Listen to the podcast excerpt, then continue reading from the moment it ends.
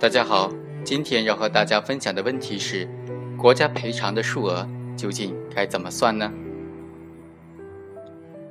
二零一六年八月九日，云南省高院召开新闻发布会，决定赔偿云南巧家幼儿园投毒案蒙冤的当事人钱仁凤一百七十二万余元。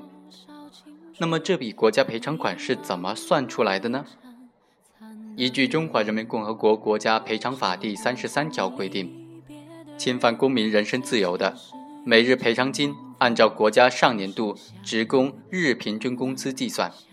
二零一六年度每日国家赔偿金的标准，即二零一五年度职工日平均工资标准，是二百四十二点三元。赔偿请求人钱凤人被侵犯人身自由是五千零五十一天，因此应当支付其国家赔偿金为人民币一百二十二万多元。另外，还有一笔赔偿金额是精神抚慰赔偿金。依照《中华人民共和国国家赔偿法》第三十五条规定，国家机关的侵权行为致人精神损害，造成严重后果的，应当支付相应的精神抚慰金。赔偿请求人钱凤然因无罪而被长期羁押，其身体和精神承受了巨大的压力，其工作生活受到了实际的影响，应当认定为精神损害后果严重。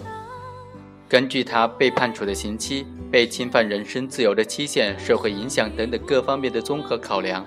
支付赔偿请求人钱仁凤精神抚慰金人民币五十万元。以上两笔赔偿金呢，加起来就是一百七十二万多元。钱仁凤在申请国家赔偿的时候就认为，侵犯公民人身自由国家赔偿金应当按照每日二十四小时计算。而不是按照国家赔偿法所规定的以每日工作八小时计算，